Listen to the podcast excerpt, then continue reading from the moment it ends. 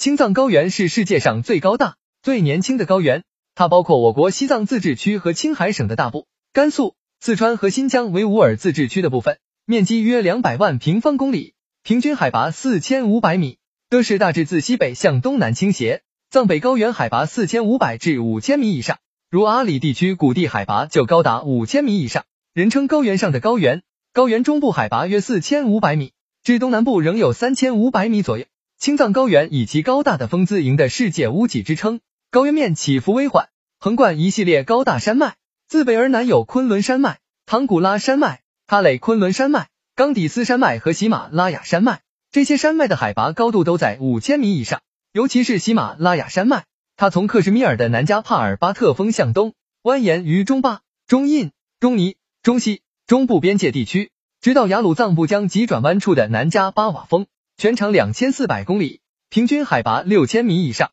其中七千米高峰有四十座，八千米以上的也有十座，连同姊妹峰共十六座。位于中尼边界的珠穆朗玛峰达八千八百四十八米，为世界屋脊之巅，可谓地球的第三极。屹立在高原西北边缘的喀累昆仑群山之上的乔戈里峰，海拔高达八千六百一十一米，为世界第二高峰。青藏高原和高原上的巨大山脉。是在上新世至早更新世的喜马拉雅第二幕运动时，才强烈抬升达到现今高度的。也就是说，它现在的面貌是最近三五百年才形成的，是世界上最年轻的巨型高原。有趣的是，青藏高原抬升的速度愈来愈快，到现在还看不到有停止上升的势头。